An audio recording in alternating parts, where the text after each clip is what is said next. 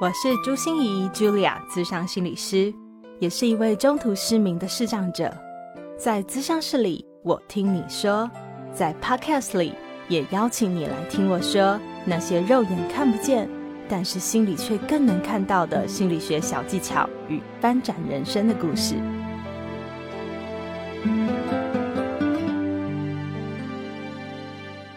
Hello，Hello，亲爱的朋友，你好吗？我是朱心怡，Julia，智商心理师，欢迎收听朱心怡说心里话。非常开心你愿意打开我们的频道，让我们在空中能够跟你说说话。我也想邀请你来跟我们说说话。我怎么样邀请你呢？就是邀请你来投稿进我们的“打开心结 ”Google 表单这个活动的企划里面哦。我来先介绍一下这是什么样的一个活动好了。其实从以前呢，我就知道音乐和心理是一个非常搭的东西哦，就跟食物非常搭哈，红酒配牛肉非常搭一样。就是我觉得音乐和心理真的是一个很 match、很能调和的一种感觉哈，就是能帮一个人的心理做一个很好的调试和休憩的这样子的工作。能够很好的帮一个人的心理做一些调试和转化和承接的这样的一个功能哦。那我跟我的好朋友钢琴诗人王俊杰，也是我们新科金曲歌王哦，好一起联手打造过音乐疗愈的工作坊，让我们就是结合着音乐和心理的这样的力量，我真的发现哇，效果很不一样。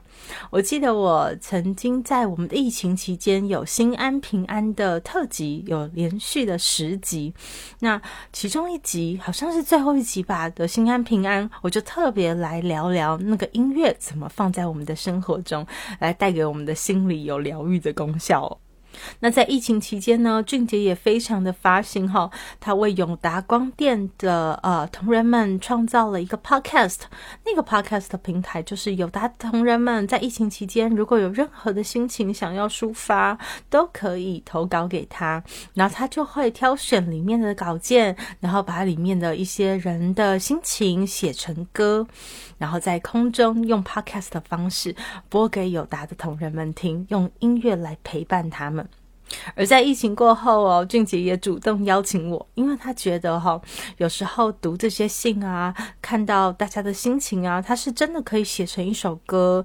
但是呢，他觉得如果有一些哀伤或有一些调试的过程，能够有一个心理师来承接住那些，能够呃去给予一些引导，给予一些支持，他觉得可能效果更好，所以他就邀请我一起来打造这个呃打开心结的快闪计划。那要不是因为名额有限哈，我真的非常非常想来参加啦！因为给金曲歌王写歌，你知道这这是多么一件有荣幸的事情。可是我把机会都让给各位了哈，希望大家有任何话，如果你觉得你来不及说、不好说、不敢说、说不出口，不管是对家人、对朋友、对呃曾经失去的那个他。或者是呃，你是一个弱势的朋友，你很想对大家说说话，或者是你想跟自己说说话，都可以透过这样子的打开心结快闪计划，俊杰就会量身帮你打造一首专属于你的歌。包括歌曲和歌词哦，这有没有太好？他还会帮我们编曲，然后呢，就会由我来好好的呃梳理一下这个信里面的事情，然后给予一些引导、陪伴和支持。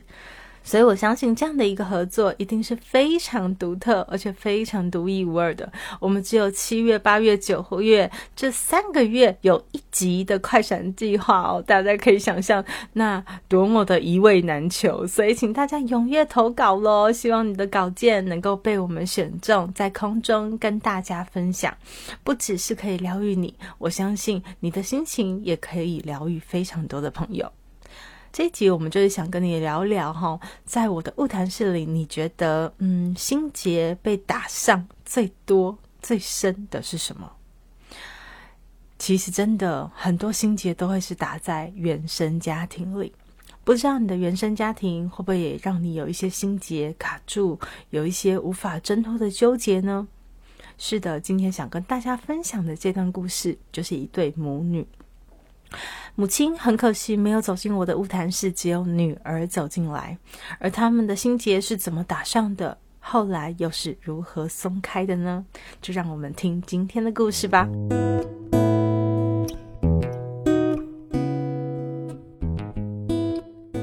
来到我的物谈室的是一位大学刚刚毕业哦，然后北漂上来工作的女生。她走进我的物谈室的时候，真的是叫边走边哭，边走边哭，哭得像个泪人儿一样。因为她说：“我才跟我妈妈讲完电话。”我心里在想，嗯。一个女生北上来工作，我想一定有很多心情，可能会舍不得家，可能会觉得有点难过，可能会有点想家吧。可是结果都错了。她告诉我，她的原生家庭带给她非常多的伤痛和阴影。他的爸爸是一个，嗯，据他说起来是一个不学无术、游手好闲的人，不务正业，哈，只会打零工。赚到了一点点钱的时候呢，不是把这些钱拿来贴补家用，或者是赚钱养他们，而是把这些钱拿去买酒，然后就开始酗酒。所以，爸爸不只是常常教训他们，常常骂他们，常常指挥他们，要他们做什么事，很大男人的样子。还有在喝酒完了之后，甚至是还会有很多的这个暴力倾向。那妈妈常常也就是第一个受害者，妈妈常常有很多的精神虐待啊、语言啊，或是肢体上面的冲突，在他跟爸爸之间。那妈妈呢？她并不是一定要依靠着爸爸哦，因为她有很强的自己的经济能力。其实养活他们全家的经济能力都是靠她妈妈耶。她妈妈是一个职业妇女，在外面是会赚钱的，然后还要照顾他们的三餐，照顾他们的日常生活，然后又要去忍受爸爸这样子的行为。所以她从懂事以来就一直不停的问她妈妈。妈，你为什么不跟这个男人离婚？你为什么不离开这个男人？你看，你也有经济能力啊，你也可以赚钱养我们啊，为什么不离开他呢？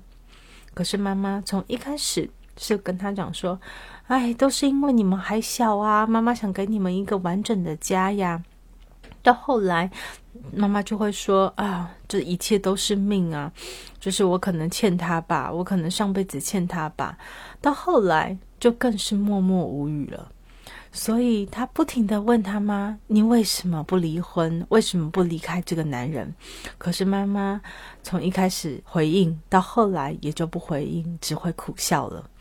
他每一次问，都越问越生气，因为他觉得他妈妈真的是不愿意面对现实的女人。其实为什么不脱离这个男人会更好，不是吗？为什么一定要紧紧的守着这个家，守着这个男人，伺候着他，看他脸色呢？他完全的不懂，所以他常常生气的直问他妈妈，可是他妈妈就只是苦笑而已。当他毕业了以后，他就愤而离家了。其实那不是离家，对他来说那叫逃家。他逃出了这个他觉得他再也受不了的家。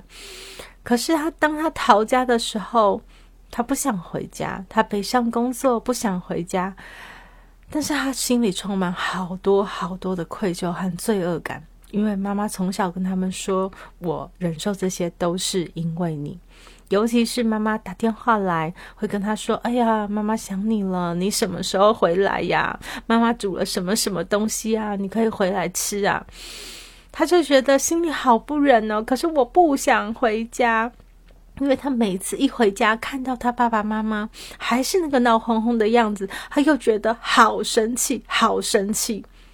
这些情绪又罪恶又生气，让他在台北也不是，让他回到家里也不是。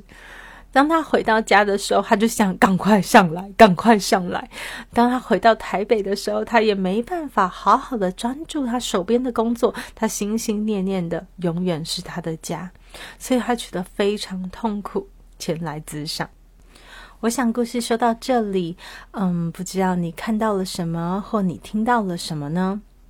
嗯，大家应该都呃有听过一个观念，叫做情绪勒索。所谓的情绪勒索，就是界限的问题。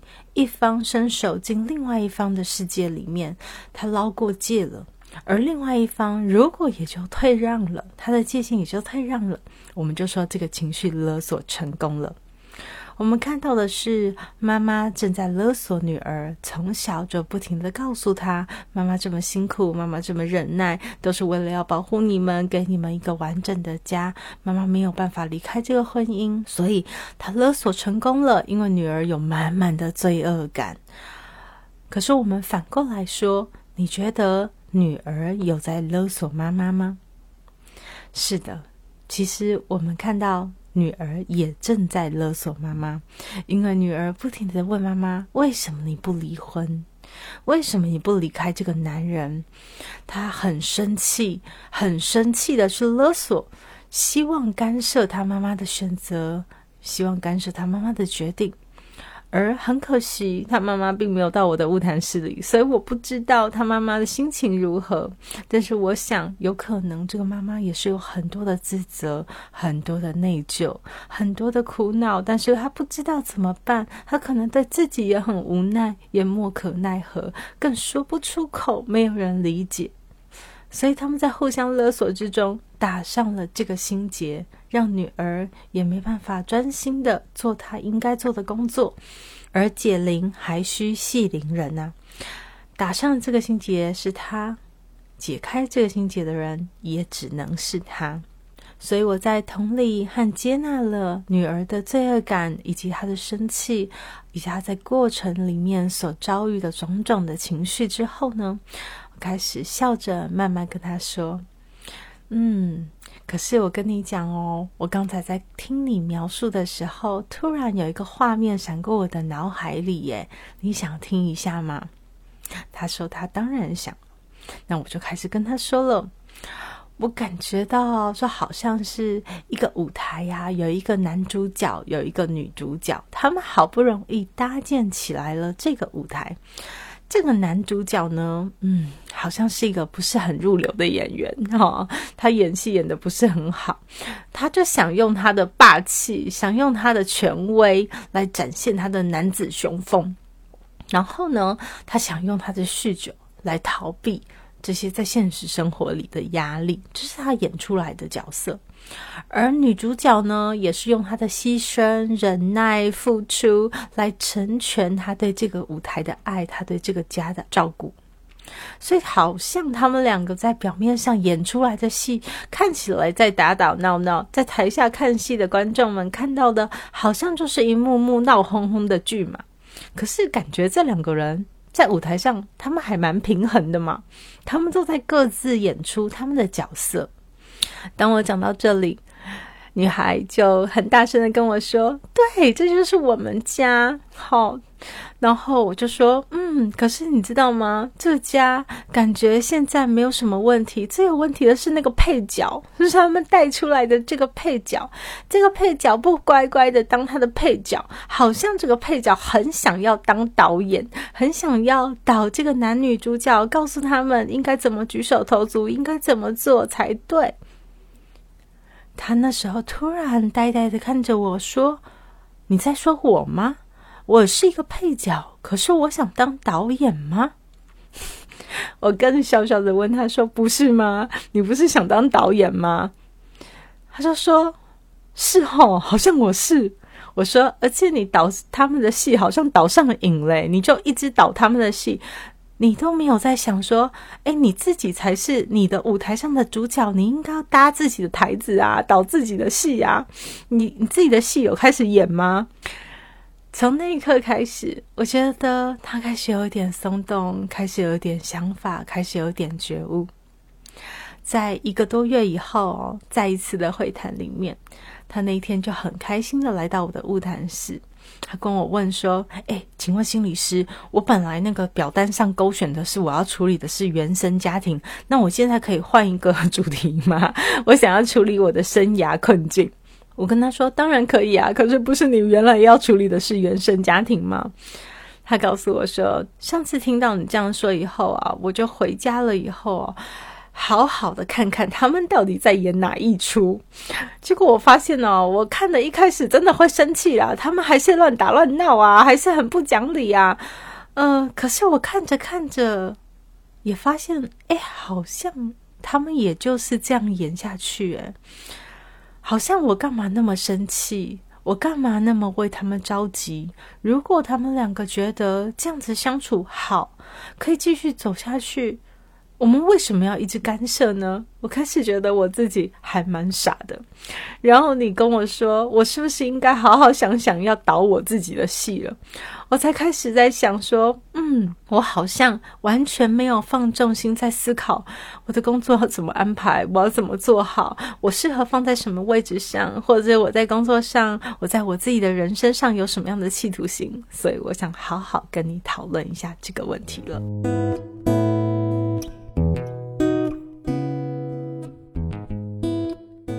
其实啊，我本身是不太喜欢用情绪勒索这个概念的哈。为什么呢？因为情绪勒索会让人有一种二元对立的感觉，好像有一方是勒索者，有一方就是被勒索者，好像有一方就是强势的、主导的、捞过界的，有一方就是属于退让的那个人。嗯，我比较喜欢用的概念是卡普曼三角形。呃，卡普曼三角形，大家可以想一想，三角形就是有三个点嘛，一点叫做拯救者，一点叫做加害者，一点叫做被害者。当我们陷进去任何一个角色的时候，我们可能都会产生这个三角形的轮回哦。我们来想象一下刚才那对母女哈。那个妈妈本来是一个拯救者，她很想保护他们的家，很想守护她的女儿，很想给她一个完整的家，所以她是一个拯救者。但是她的拯救却让她变成了一个加害者，因为她好像就一定要给她女儿这样子的安全感才好，给她女儿这样的爱才是对的，而她的女儿就成为了一个被害者。妈妈辛辛苦苦都是为了我们，所以她产生了很多很多的罪恶感，好像都是我害的。好，可是大家不要小看被害者的力量哦。你看，当他有那么大的罪恶感的时候，反过来的是，他又再一次的生气，想变成拯救者，想要拯救他妈妈脱离那样的魔窟，想要脱离那样的魔掌，所以他想要当个拯救者，不停的说服他妈妈说：“你离开吧，你离婚吧。”然后呢，我们发现他又变成了另外一个加害者，因为他开始，你不要这样，我就生气，我就离家，我就不回来了，来威胁他妈妈。然后他妈妈又变成了一个被害者，嗯，我在家里辛辛苦苦等待你，结果你都不理我，然后你回来就只会生气，不停的质问我，都只能苦笑对你而已。大家有发现吗？掉到任何一个角色的时候，可能我们都在循环。所以，透过这个故事，我想要告诉你，有很多的心结是怎么样松开的呢？是透过你有不同的认知、不同的想法，因为你学习到开始有不同的观点，看原来所发生的事情，你就开始可以松动。而今天想要提供给大家卡普曼三角形，也是希望能够让你有不同的框架，你就可以去重新看待你自己曾经打上的心结。也想提醒各位，更多的自我觉察。当你觉察到自己好像想当个拯救者，也就是你好想帮他，好想拯救他，好想付出，好想给他的时候，我们就要觉察一下自己了。我们听过一句话嘛，就是有一种冷叫做妈妈觉得你会冷。哦，对不起，大家的妈妈，对不起，正在听我们呃频道的妈妈，我不是故意要举妈妈这个例子，但是就是说，嗯，大。家耳熟能详哦，哈，就是说我们觉得好的，别人也应该觉得好，对不对？有一种好，就是我觉得好，所以你也要觉得好，因为我爱，所以你也要爱。嗯，当我们是拯救者的时候，我们就很容易落入卡普曼三角形；而我们是一个加害者的时候，也就是当你太想要捞过界，太想要管理他的生活，太想要告诉他怎么样走才对，少走一点冤枉路，少。吃一点亏，对不对？哪一种方式比较有 CP 值，会比较快？哪一种市场需求比较大的工作，你现在赶快去报考，这样子比较容易上，以后工作安稳会比较好。当你有很想要伸手进别人的生活去管理他、控制他、告诉他什么样才是对的时候，你也可能变成加害者。再来是被害者，我们也要觉察一下，如果当你觉得自己常常被害，什么事都是别人害的。好，好像我们都身不由己，我们把自己变得好小好小，我们都等着有人来救我吗？就像是普派和奥利维，对不对？那个啊，不知道是有没有透露我的年代了，就是我常看的卡通，那个奥利维就 help help 普派，你救我啊！然后就会有一个很棒的这个大力水手普派来救他了。所以，如果我们常常认为自己是奥利维，就好小好小。那你也要想一下，自己为什么会那么允许别人伸手进我的世界？为什么我们的界限会这么容易一再退让？而且你也要小心哦，更小灯熊体有听过吧？当你觉得自己好小、好小、好小的时候，那个反扑的力量是很可怕的，很可能你也会变成下一个拯救者和加害者。所以，这个卡普曼三角形是不停在循环的。我们要时时刻刻保持警觉，让我们的思维开始拓宽，更有弹性。然后，也要让我们自己时时刻刻觉察自己有没有落到任何一个角色之中。节目将近尾声了，不知道你听到这里会有什么样的感觉呢？不管你有什么触动，有什么引发你的思考，都非常欢迎你，都可以留言到我的朱心怡视障心理师粉丝专业哦，分享给我。那也希望你可以多多帮我们分享我们的 podcast，让更多人都可以听到。我们的订阅式赞助服务也上架喽，有各种各种订阅式服务的专案都可以提供给大家。你可以支持我们的 podcast 走得更更长更久，你也能取得你想要的心灵处方，那就是我们双赢 win win 的方法喽。我也想帮我的好朋友哦打一个广告，因为他是硕士班的研究生，他正在研究一个，呃，我觉得真的是非常有意义的主题，就是在疫情的期间呢，如果你有任何的亲友，呃。丧生了，或者是你身边有一些好重要的伙伴，有一些很重要的朋友，呃，因为疫情的关系，所以离开了我们。可是我们知道，那个时候台湾真的很快就升到三级警戒了，我们可能没有时间好好跟他们 say goodbye，我们没有时间好好道别，没有时间好好的跟他嗯再见，所以。呃，他所研究的这个主题，就是在研究在疫情期间，如果有亲友过世的这些人们，我们到底要怎么样走过这样的哀伤的历程？所以，如果你自己在疫情期间，呃，身边有一些亲友过世了。或者是你知道你身边有一些人，可能他们有面临这样的处境，都非常非常欢迎你，可以参考我节目资讯栏中，我会附上他的联络方式和连结哈，就是你可以去跟他报名担任这样的受访者，然后让他来承接大家的一些情绪，然后陪伴你度过这样的悲伤历程。我想这真的是一个非常有意义的研究，而且为了感谢你愿意支持他的研究。就他还会在受访完以后给你两千块钱的这样子的感谢金，我真的觉得真的是很大的回馈哈，不只是心灵上的回馈，也有实质上的回馈。最后，我再次想说，那个打开心结的快闪计划，当然我也把我们的 Google 表单有放在我们的节目资讯栏里面。我非常期待收到你的信，然后希望你可以跟我们说说话。你有什么话想要对谁说，或者是哦，你有一些不敢说的心情，不想说。呃，或者很难说出口的，都欢迎你，可以让我们知道。那俊杰会帮你写成一首专属的歌，我会给你一些心灵的引导和心灵的解放。希望我们都可以透过这样子的打开心结快闪计划，疗愈彼此，成为更好的生命。我们的朱心一说心里话到这里就要到一个段落了，那就下个礼拜再见喽，各位，拜拜。转个弯，生命无限宽。如果你喜欢我的节目，邀请你可以继续追踪，并且给我五星评价和留言互动。如果你也感受到我们团队的用心，可以使用自由赞助的功能，给予我们实质的鼓励哦。咨商需求、合作邀约，或想要了解更多心理学的知识与故事，节目说明栏中都有我更多完整的资讯哦。